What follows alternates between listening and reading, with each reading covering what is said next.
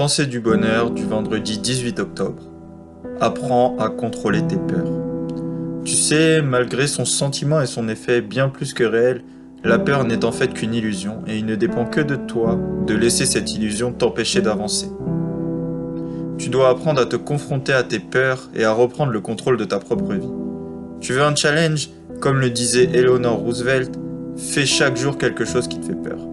En effet, lorsque tu vas surmonter chaque jour tes peurs et repousser quotidiennement tes limites, tu amélioreras considérablement ta personne et tu finiras même par vaincre la peur et t'en servir comme une force, comme un allié. Et oui, car la peur c'est aussi une force qui libère de l'adrénaline, qui libère de l'énergie et qui peut t'aider à accomplir des missions complexes.